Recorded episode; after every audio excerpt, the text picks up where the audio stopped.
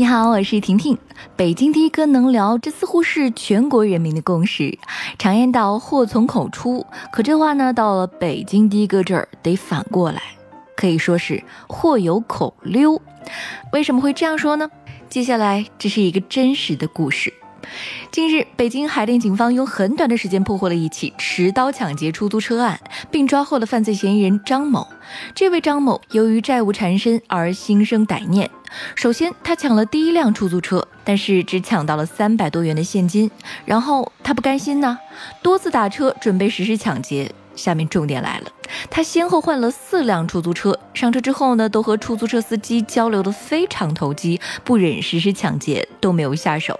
最终还结账下车，没想到这起案子让网友们一下找到了共鸣。首先，有人担心最先抢到的三百元不够后面的车费呀。然后有网友开始讨论的哥与相声之间的关系了。做北京的出租车必须准备好做一个捧哏的角色，当然更多的就是跟大家分享自己曾经与北京的哥之间的话聊故事。张某难道不知道我们北京的哥跟谁都能聊得亲如一家，恋恋不舍吗？北京的哥能聊，那不是夸，那是事实。好几次司机上车跟我聊，聊着聊着就快到终点了，司机才发现没有打表。虽然我乐意补差价，但也是很有趣的。还有一个网友说，我找工作打出去面试，司机和我聊了一路工作的事情，聊得我都不紧张了。最后下车呢，还让我加油，祝我面试成功。虽然大家的关注点都是在北京的哥上，但是婷婷还是想说，这可是持刀抢劫恶性犯罪。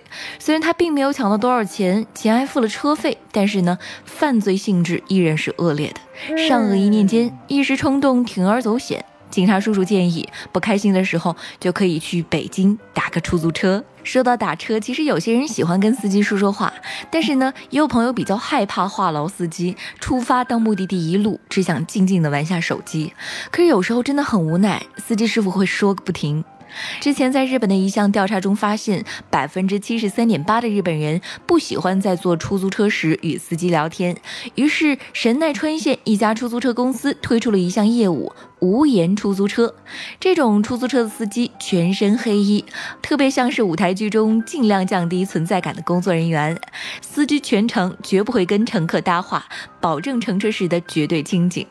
就连问去哪儿，都是拿一个提示板来问乘客。接下来在开车过程中，司机也会全程紧闭着嘴巴，一句话也不说。而在乘客主动和司机搭话时，司机也只是点点头，回一句是。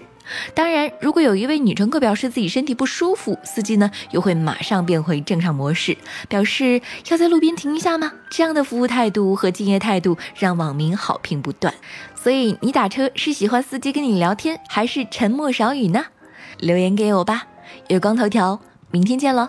喜欢我的话，点击一下订阅专辑哦。